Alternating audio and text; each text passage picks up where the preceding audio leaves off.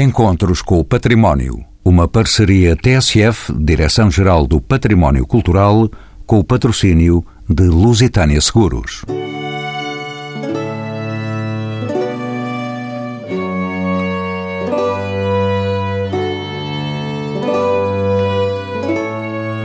Entre nós ficaram na história Duarte Pacheco Pereira, Pero Vaz de Caminha e Fernão Mendes Pinto.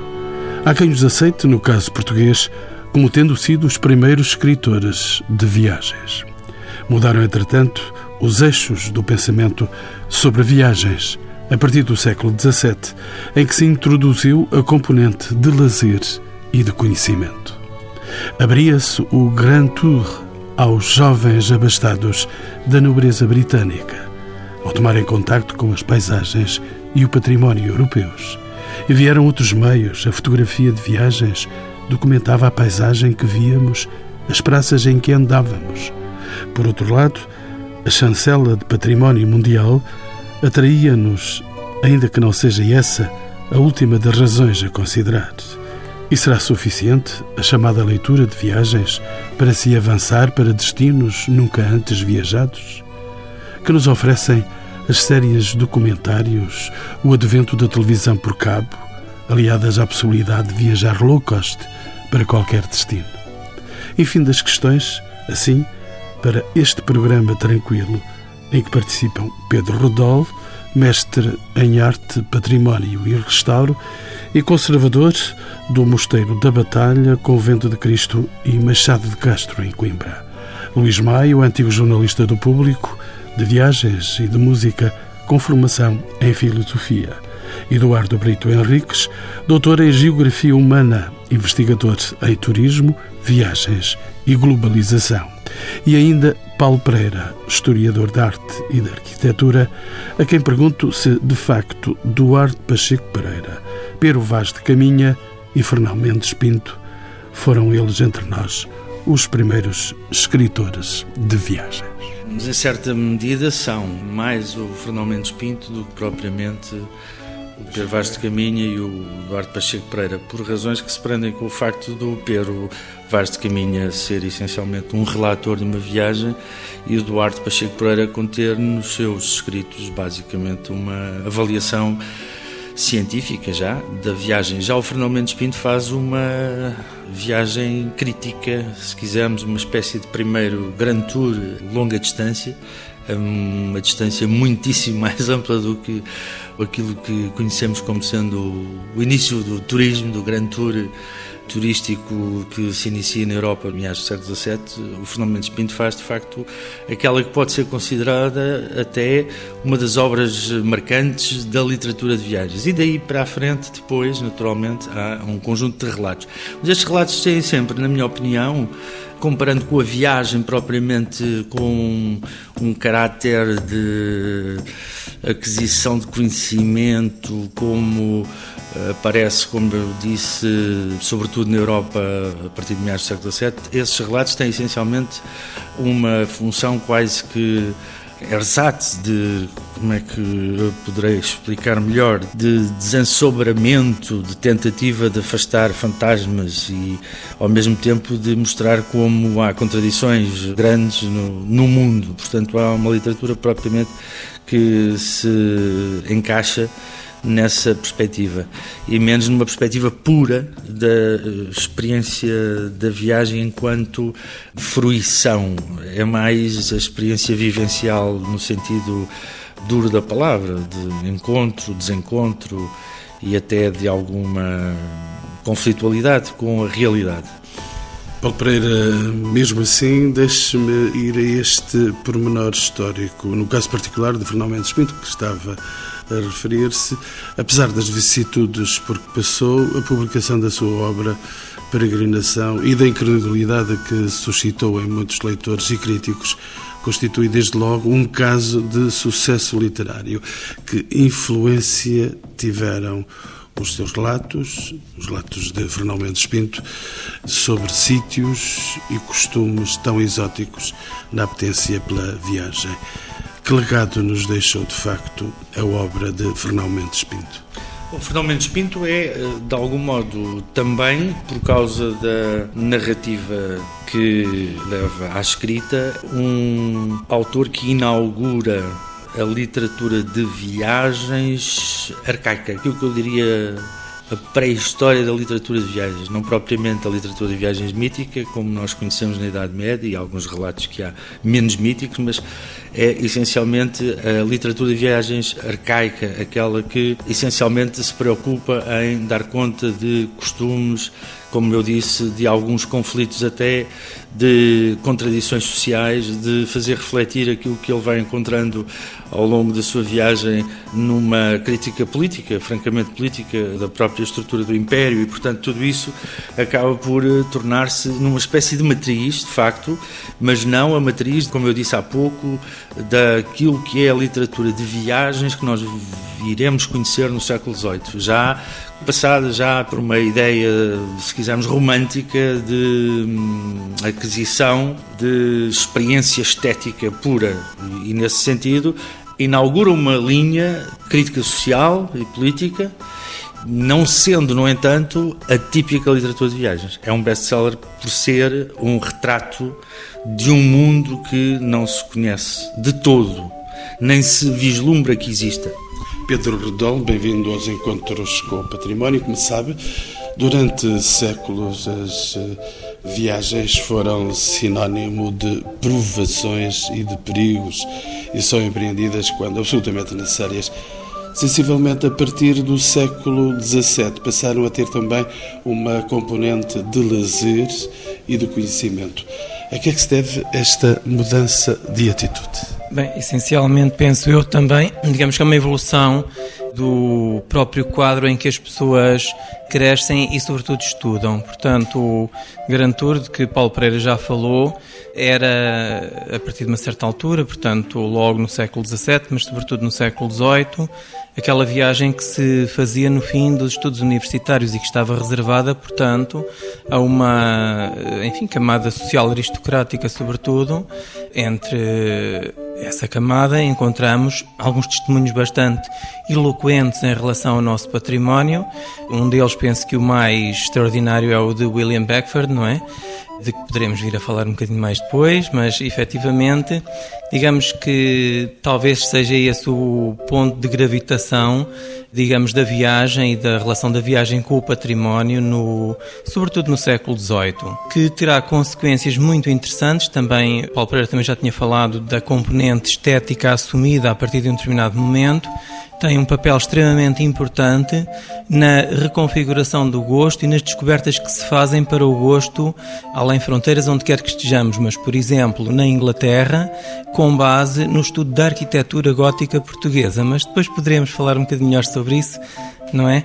E o Paulo também já estudou isto há muitos anos, enfim, quando eu tinha acabado de chegar à batalha, e portanto poderemos ter aqui de facto uma troca de ideias interessante, porque realmente aquilo que nós vemos, eh, por exemplo, no trabalho de Charles Berry nas casas do Parlamento em Londres, efetivamente tem um passado que atravessa estas viagens, não é? Portanto, o grande interesse pelo gótico que vai levar a que William Beckford dê corpo a um projeto, digamos, tão desprovido aparentemente senso como Fontilabi, realmente tem consequências estéticas muito importantes para a própria Inglaterra.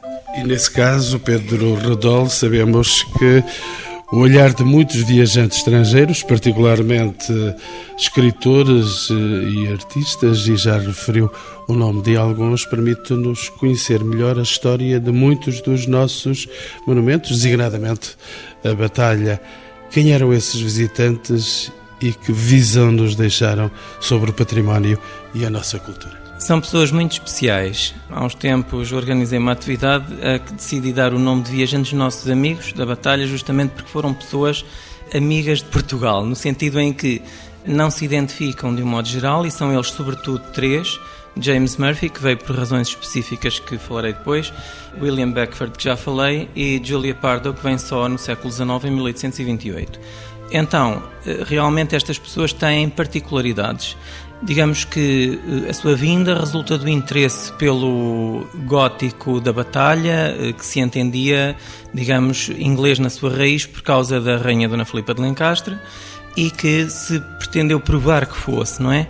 Depois, digamos que este movimento iniciado em meados do século XVIII, com Thomas Pitt, com a sua viagem a Portugal, depois com a viagem de William Cunningham e por aí fora, até que o próprio William Cunningham, como mecenas, decide financiar um arquiteto que ele já tinha, digamos, apoiado grandemente para adquirir formação como arquiteto e que era um simples pedreiro, portanto, simplesmente com grandes qualidades no que diz respeito ao desenho de arquitetura. E finalmente, enfim, em circunstâncias várias que não vamos aqui pormenorizar e que acho que não importa muito pormenorizar, mas realmente Sir William Cunningham manda Murphy a Portugal para fazer um levantamento exaustivo do Mosteiro da Batalha, que é o primeiro, digamos, levantamento sistemático de um monumento gótico na Europa, que dará depois lugar às monografias das catedrais inglesas que todos conhecemos. E, portanto, realmente aqui está um exemplo de uma pessoa que não fala a língua, enfim, que precisa de interlocutores, que se entende com o seu patrono com documentos em francês que encontramos, por exemplo, associados ao seu caderno de campo que está na Sociedade de Antiquários de Londres, mas depois há os outros dois que têm características completamente diferentes. William Beckford era só filho do homem mais rico de Inglaterra, portanto competia com o próprio rei, e era um excêntrico também, era uma pessoa com qualidades muito variadas, com competências muito diversas, sobretudo eh, artísticas e literárias, e é também uma pessoa que realmente fala muitas línguas por educação própria. Enfim, começa a falar francês muito pequeno, em muitos jovens escreve o seu célebre romance de Vatek diretamente em francês e depois em Portugal aprende português. Portanto, isto é uma situação que, em relação às comunidades britânicas residentes ou passantes por Portugal não é muito comum. Portanto, nós sabemos isso até da nossa experiência habitual. O inglês normalmente não aprende português, mas realmente este homem aprendeu português. Depois temos a situação de Júlia Pardo, que é uma, uma situação extremamente interessante porque eh, se trata de uma mulher muito jovem que acompanha o seu pai, que era veterano de Trafalgar e também das invasões francesas em Portugal, mas que vem cá numa altura em que, enfim, o miguelismo se afirma e há uma certa tentativa de contenção por parte do governo e ele é chamado então para tentar conter um pouco os movimentos políticos que se pareciam avinhar. E então, realmente, o que acontece com esta rapariga é que ela tinha estudado, eh, ao que se consegue entender, num convento italiano e a sua familiaridade com a língua italiana levou a que facilmente aprendesse português de uma forma extremamente curiosa. E eu acho que realmente é assim. Eh, no estudo da literatura de viagens, muitas vezes, do ponto de vista dos portugueses, tive a preocupação de achar ou de averiguar o que é que os outros pensaram de nós, não é? Eu acho isso muito interessante. Mas também acho muito interessante nós vermos as pessoas que estão por detrás desta literatura. E esta mulher extraordinária decidiu aprender português de uma maneira muito interessante, que foi dirigindo-se às grades dos conventos, portanto, ao sítio onde podia, enfim, falar um pouco com as religiosas e começar a aprender. Ela própria, no, na obra que escreve sobre Portugal, eh, nos diz que, a um dado momento, conseguia entrar para o parlatório dos conventos e tirava as suas dúvidas com as freiras. Portanto, ela inclusivamente faz transcrições de português com traduções que dá em nota e, e realmente, pronto, lá está. Mas se calhar já me perdi um bocadinho na, na conversa, não foi?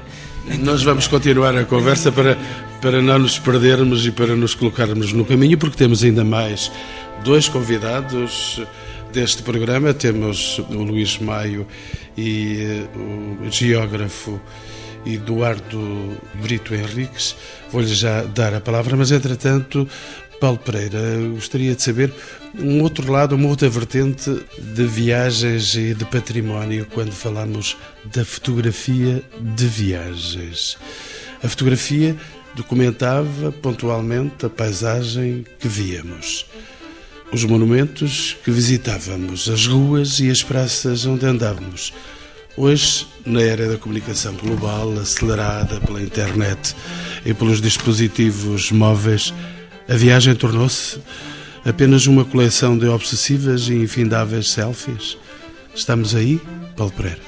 Estamos. Não que isso represente qualquer coisa de mau, mas uh, existe uma natural massificação da viagem. A massificação da viagem existe a par de uma massificação da informação e do acesso aos meios de informação e de comunicação instantânea, e naturalmente que Hoje em dia há muito, naturalmente, a tendência para uh, esse tipo de apresentação e presentificação da viagem. Isso é inevitável.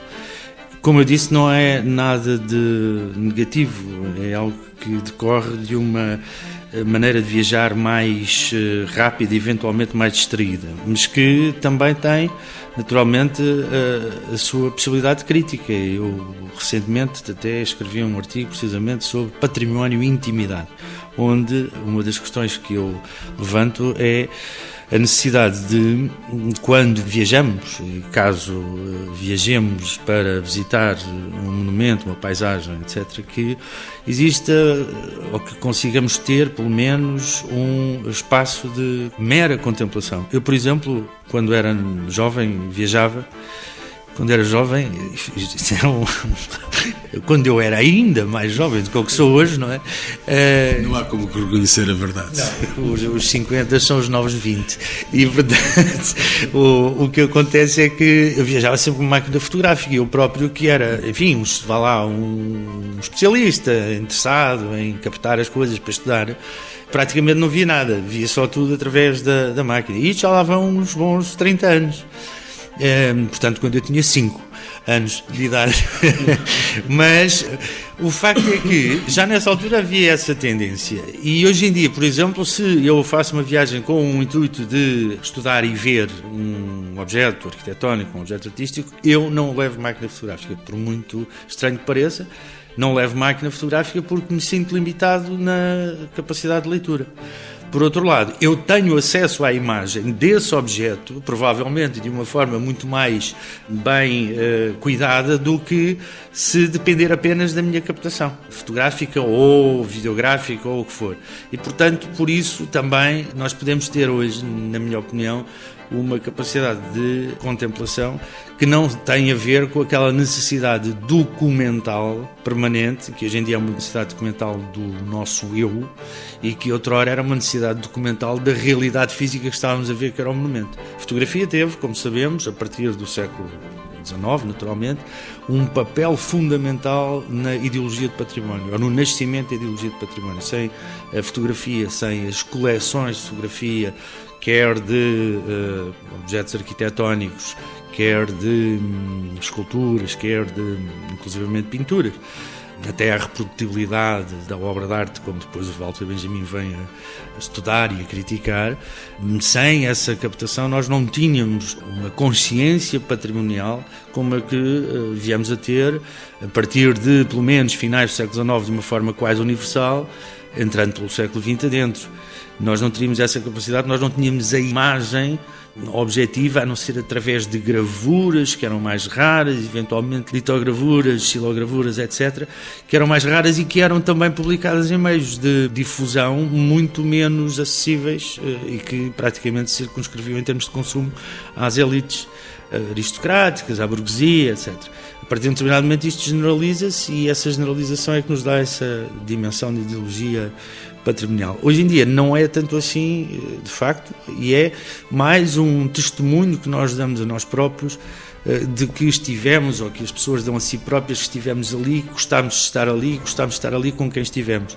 Há uma, não posso deixar de citar um, um grande amigo meu, Paulo Varela Gomes, que costumava dizer que os japoneses são verdadeiramente os extraterrestres, isto sem ofensa para os japoneses, porque os japoneses onde iam naturalmente o que faziam era só tiravam fotografias para saber como é que os terráqueos viviam. Portanto, de facto, essa botada do Paulo tinha alguma razão de ser e também é uma coisa que já verificávamos há uns 15 anos, quer dizer, antes desta moda de massificação da, da imagem instantânea a que nós assistimos hoje. Por exemplo, os japoneses, que foram os primeiros Uh, digamos, uh, grupos de turistas que maciçamente visitaram a Europa olhando como um lugar exótico, note-se, havia essa necessidade, e houve essa necessidade, que hoje em dia já está muito mais atenuada, de captar estas realidades fotográficas e de as guardar para si. Mas os japoneses, com certeza, que hoje têm os seus companheiros chineses por aqui Sim. a mostrar os mesmos comportamentos.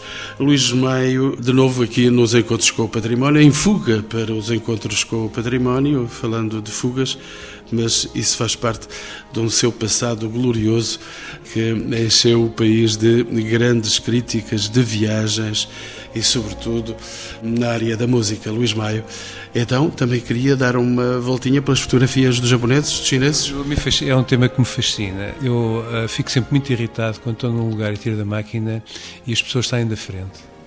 Uh, eu gosto de fotografar as pessoas. Gostas? Exato, gosto de fotografar as pessoas que estão a fotografar. Acho que é isso que dá vida e dá um sentido contemporâneo às coisas. As pessoas não conseguem mais viver sem o telemóvel.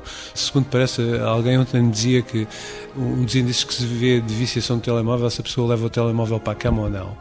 Portanto, já estamos neste nível. Portanto, Nós vimos agora com o Paulo Pereira, exatamente, deixou solto o, o, o, seu telemóvel e ele mostrou a sua presença aqui. Eu acho que não, não é de criticar nem de censurar as pessoas por levarem os telemóveis, as máquinas fotográficas e estarem sempre a fotografar. Estão sempre a descobrir a realidade e muito melhor para as outras pessoas estão-nos a fazer descobrir a realidade.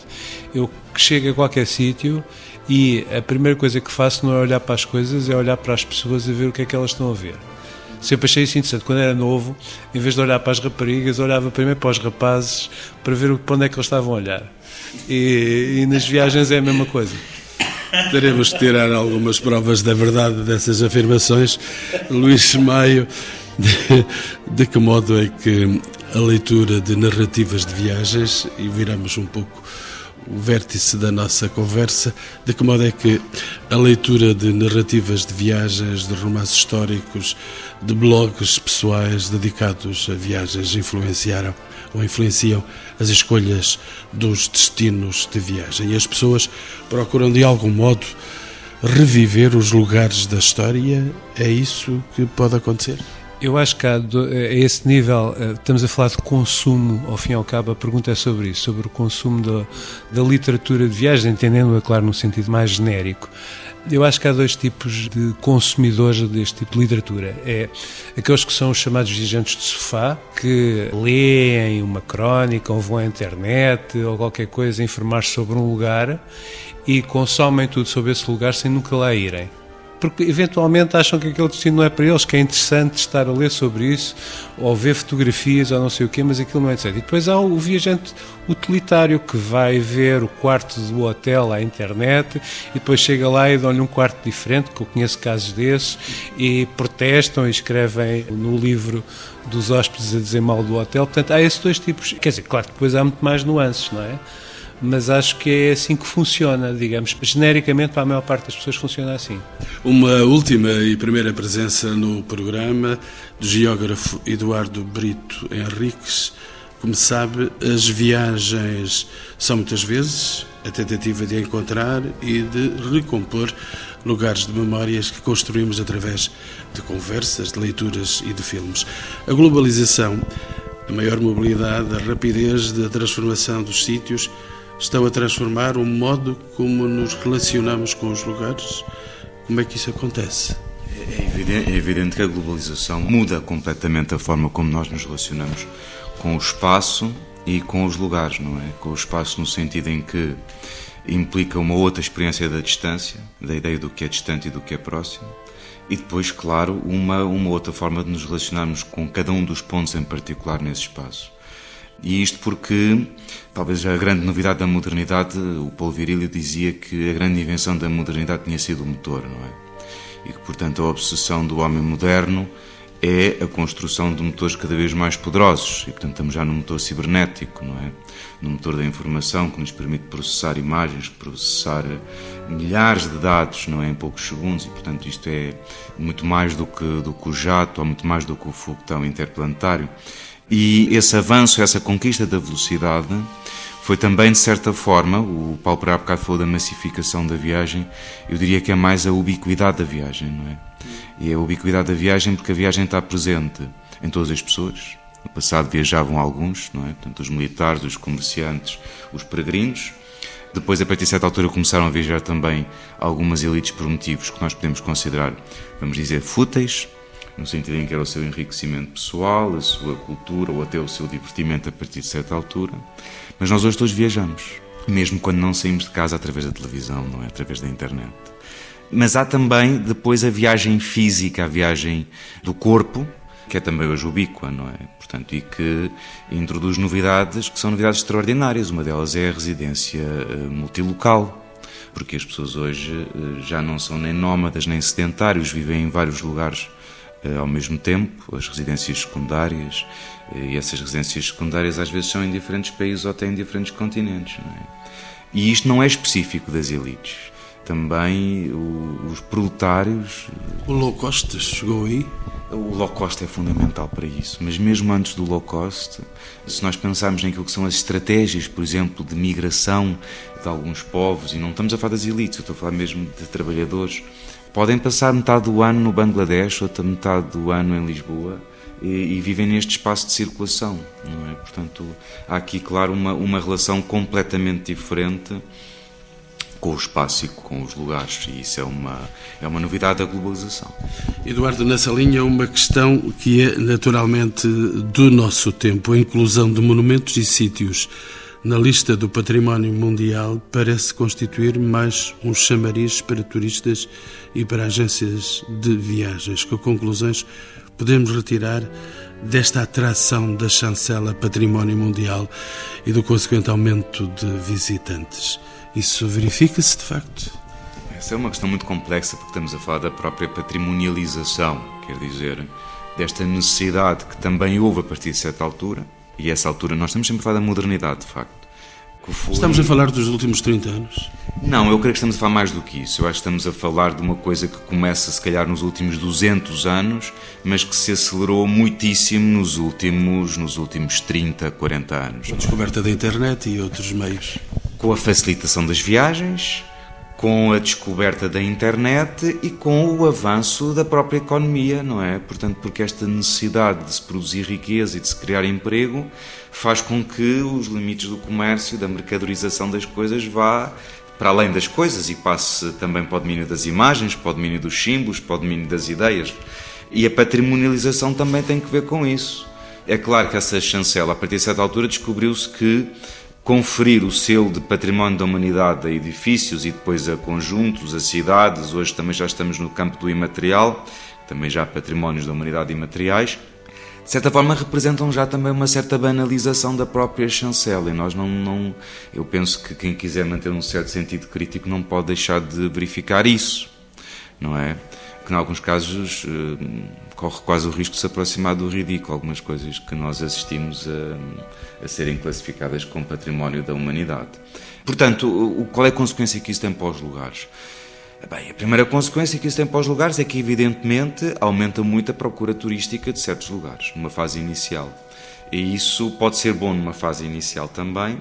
A partir de certa altura, o excesso da procura turística também tem um, um efeito erosivo e isso é muito perceptível já em algumas cidades, não é? Quem hoje vai a Berlim ou quem vai a Barcelona e vê aqueles cartazes que as pessoas penduram nas janelas a dizer que mora gente, é o sintoma de que começa a haver uma certa hostilidade, um certo mal-estar, uma certa tensão que se cria entre o residente e o outro habitante da cidade, que é um habitante temporário, que é o turista. Pedro Redol, de novo agora com os escritores portugueses. Vamos, por exemplo, a Almeida Garrett, Essa de Queiroz e mais recentemente a José Saramago. Eles escreveram sobre viagens e direta ou indiretamente sobre património. Que importância têm estes e outros autores para a descoberta do património por parte do cidadão comum? Tiveram verdadeira influência estes homens? Sim, com certeza que tiveram. Como lhe hei de explicar, tanto na hum, criação de uma determinada identidade, não é? Que nós reconhecemos nos nossos próprios estudos liceais, por exemplo, todos nós que estamos aqui da nossa geração, não é? Mas também numa, hum, digamos, eh, outra visão do outro, não é? Que está patente, por exemplo, em Saramago, do outro e de nós próprios. Lembro-me assim, de repente, por exemplo, na Jangada de Pedra, não é? Eh, é muito difícil falar aqui em três palavras realmente do legado de Garrett ou do Essa ou de Saramago, mas talvez o que me tenha impressionado mais, aliás, como acontece com uh, outras abordagens do outro, não é, em Saramago, foi justamente a, a jangada de pedra, por esta como hei de explicar, que no fundo é esta alteridade que somos nós próprios, não é? Ou seja, a viagem leva-nos a outro e depois descobrimos que não é assim tão diferente de nós. Eu acho que enfim, talvez desviando-me já um bocadinho da sua pergunta, não é? Eu nunca respondo às tuas perguntas, já estou a ver, mas... Vou ter que conduzir aos caminhos verdadeiros. Leve-me lá aos caminhos que eu, pelos vistos, não estou... Pronto, e então, uh, realmente... É isso que eu acho que é extraordinário, não apenas nesse legado, mas na viagem e nesses últimos 200 anos de que há pouco se falava, não é? Que é a descoberta de que o outro somos nós próprios, não é? E que, digamos que é um pressuposto que também tem, eh, enfim, eh, implicações éticas importantes. Bom, e é isto essencialmente que eu penso. Eduardo de Brito Henriques uma outra área, o cinema e as boas séries de televisão que temos, têm uma capacidade imensa de alimentar um imaginário que cruza a viagem e a descoberta com as cidades, a arquitetura, o património, muitas vezes através de lugares que já não existem ou que foram fabricados digitalmente. Que influência têm estes média na apetência para a viagem e para a descoberta? Estamos a falar de coisas dos nossos dias, do último momento. Esse é um, é um tema muito interessante para quem estuda turismo, tanto os estudos turísticos, não é? quem investiga sobre, sobre as viagens e o turismo. Um dos tópicos que nos últimos anos tem feito um certo furor é o chamado turismo induzido pelo filme, portanto, o Film Induced Tourism. E isto é uma, uma área que está em grande expansão.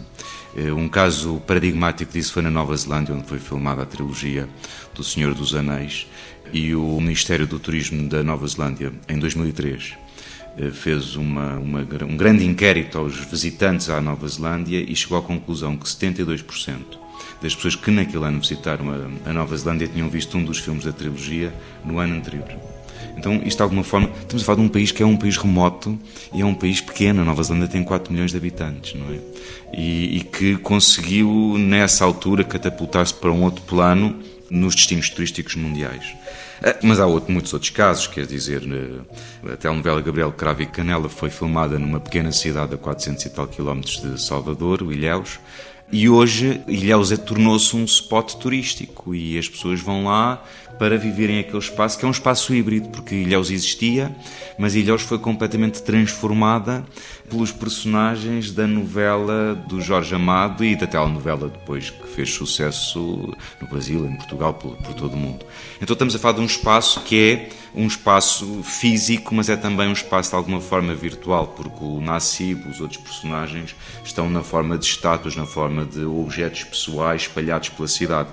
Já não falar de Roma, onde nós temos desde, sei lá, desde a Roma Cidade Aberta até ao diário do Moretti, do cardiário do Moretti, quer dizer, toda uma, uma iconografia fílmica eh, que circula nas nossas cabeças, nas nossas imagens e, portanto, isso é também um dos motivos que nos leva a Roma, que no fundo é reencontrarmos em Roma as paisagens que estavam dentro das nossas cabeças. É? Luís Maio, eh, falamos ainda de gente do nosso tempo. As séries documentários como O Mundo de Cá, de Camilo de Azevedo e Paulo Varela Gomes, foi já aqui citado pelo Paulo Pereira, entre outros, foram importantes na divulgação do património de origem portuguesa disperso pelo mundo. Que importância tiveram estas produções na consciencialização dos portugueses quanto ao património? Eu recordo, por exemplo, escritos vindos do Oriente e da África Posso só voltar um ponto atrás? Muito importante o 007. Estamos a falar de Roma. As últimas imagens fantásticas que eu vi de Roma foi no último 007. De lugares que eu não conheço em Roma, fiquei com vontade uh, de ir à cidade. E também o Woody Allen os turismos da Europa, os vários turismos têm-se debatido nos últimos anos, porque onde ele vai filmar é um sítio que se torna imediatamente, instantaneamente turístico. Isso também é importante, isto só para completar Uh, eu sei que subverti um bocadinho a, pergunta, uh, falando agora das séries portuguesas. Eu acho que as séries portuguesas são interessantes porque os portugueses vão de férias para muitos sítios, mas não vão para as suas ex-colónias. E estas séries têm permitido abrir, digamos assim, a, porta para a, a, presença, a herança portuguesa nesses locais e os próprios locais, assim, para além disso, portanto, para além da própria herança portuguesa que eles são hoje, e que são pronto, tirando se calhar o caso de Cabo Verde, onde, apesar de tudo há algum fluxo turístico. Pode ser que agora a única mulher conduza muita gente para Angola, não sei. Pois, não sei. Eh, Eu, isso, isso, já não sei dizer. Agora, que é verdade que, por exemplo, esses programas que estava a referir ajudaram as pessoas a, a, ganhar consciência de sítios que para elas provavelmente nem sequer existiam, eu tenho a certeza que isso acontece, não é? Paulo Pereira, a facilidade com que hoje é possível fazermos visitas virtuais na internet altera a nossa percepção da realidade dos lugares quando finalmente lá estamos? Bom, há sempre uma expectativa que pode ser sair defraudada, ou pelo contrário, ser ultrapassada pela realidade, face àquilo que nós vemos na internet. Há bocadinho o Luís Maio, quando referiu, enfim, a importância da, da fotografia e da comunicação instantânea, não, não estava de algum modo, uh, uh, ou melhor, eu não me expliquei bem numa das questões que o Luís Maio abordou. É que também todos aqueles que antes usaram a fotografia no século XIX e por aí fora para criar uma ideologia de património estavam a usar novas tecnologias e, de algum modo, o que se passou foi de então até hoje uma aceleração do acesso a essas tecnologias e, portanto, é nesse sentido que as coisas eh, naturalmente se vão consolidando. Eu lembro-me, agora recentemente, colaborei num roteiro turístico relacionado com o património e uh, uma das hipóteses que se colocou e que não foi avante por razões mais uh, de caráter económico ou financeiro e até de aplicabilidade era a criação de, juntamente com os livros e os roteiros, um, enfim, conjunto de aplicações de quarta geração para telemóveis com iPods e com podcasts, etc., onde eventualmente as pessoas tivessem a possibilidade de, perante um objeto situado algures na, na paisagem em Portugal, ter informação sobre esse lugar, eh, vá lá, entre aspas, em tempo real e substantivamente alicerçada, não é? E, portanto, isso é um, uma coisa com a qual teremos sempre que contar. Pois que eh, é normal também que tenhamos agora que acelerar eh, os passos nesta nossa viagem, porque estamos no final do programa. Uma questão para os meus quatro convidados. E vou começar pelo geógrafo Eduardo Brito Henriques. Viajamos cada vez mais? É esta a pergunta que lhe faço depois de todas as declarações prestadas neste programa. Claro que viajamos cada vez mais e eu acho que vamos continuar a viajar e vamos viajar cada vez mais. Às vezes pode parecer impossível porque já viajamos muitíssimo, não é? Mas eu penso que eh, é evidente que a mobilidade é, é o caminho. Luís Maio, viajamos melhor? Bom, eh, eu há pouquíssimo tempo escrevi um texto sobre a caminhar. Viajar não é caminhar. Eh, as pessoas deslocam-se muito, andam muito, ou melhor, mudam muito local, mas não uh, viajam realmente no sentido de caminhar, no sentido de explorar. Portanto, as pessoas podem andar, por exemplo, a arrastar-se de aeroporto a aeroporto, de autocarro em autocarro, de momento em momento, mas não exploram, não fazem aquilo que no século XIX se chamava a flânerie, não é? Esse caminhar exploratório uh, não está, apesar de tudo, ao alcance nem é desejado hoje em dia por todas as pessoas.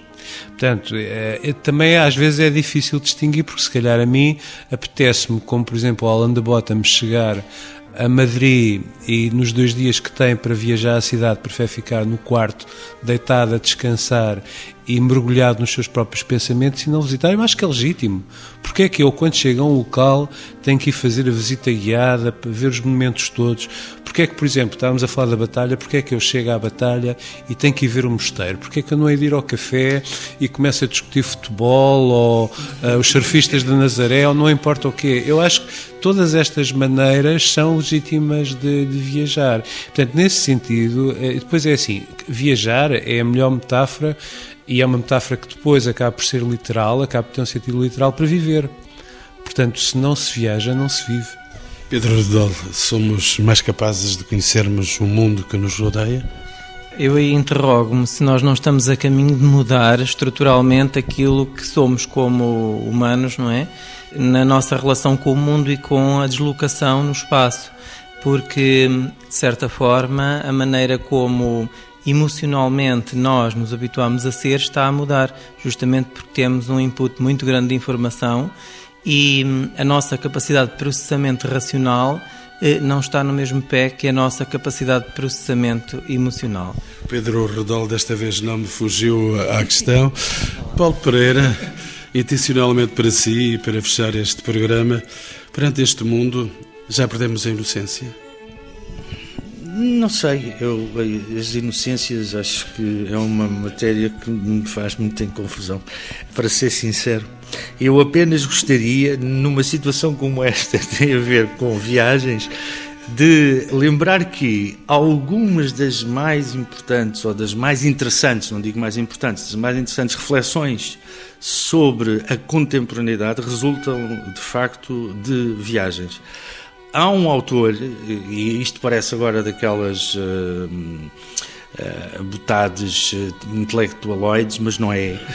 Se calhar é, mas não é nessa a intenção. Uh, há um autor pouco conhecido, que está traduzido em espanhol, porque ele é, originariamente o texto é em alemão, que é o Karl Schlogel, que tem um livro chamado No Espaço Lemos o Tempo. E é basicamente uma leitura de vários lugares do mundo, não propriamente lugares patrimoniais, mas lugares, inclusivamente lugares de conflito e de guerras. Se quisermos, é um retorno ao Fernão Mendes Pinto, mas numa perspectiva contemporânea e numa perspectiva filosófica, fenomenológica. E, e, o que acontece é que, desde a geopolítica, desde uma revisitação a Paris, desde uma revisitação àquilo que o Luís há bocadinho estava a dizer do, do e, do, e da própria estatuto de homens como o Walter Benjamin, que ficava numa esquina só a ver a esquina para ler a história Bom, neste livro, uh, que espero um dia que seja traduzido para português, do Carlos Schlogel, no espaço Lemos o Tempo,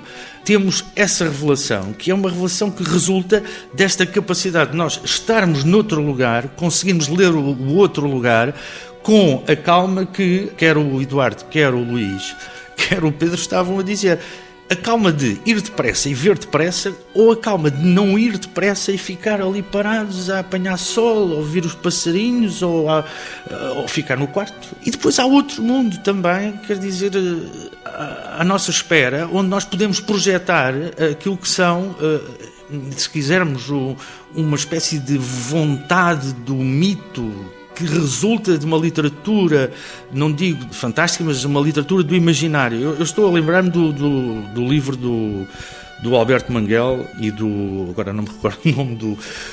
O Dicionário dos Lugares Imaginários, onde nós temos, a partir da literatura, todas as viagens possíveis e, imaginárias, no sentido literalmente imaginário, a lugares eh, que não existem e que na realidade são lugares que nós podemos, de algum modo, projetar em lugares reais aonde vamos, aonde possamos ir. Quer dizer, projetar esta dimensão mítica nesses próprios lugares, porque é a nossa leitura, porque é a nossa leitura romântica ou romanceada ou volitiva interior desses lugares. Quer dizer, são descobertas dentro da descoberta, ou seja, a descoberta de um lugar pode conter a descoberta de nós próprios por causa desta volição de imaginar e dando uma dimensão ao património, às coisas que nós vamos conhecendo e às pessoas, que é de absoluta revelação, de revelação.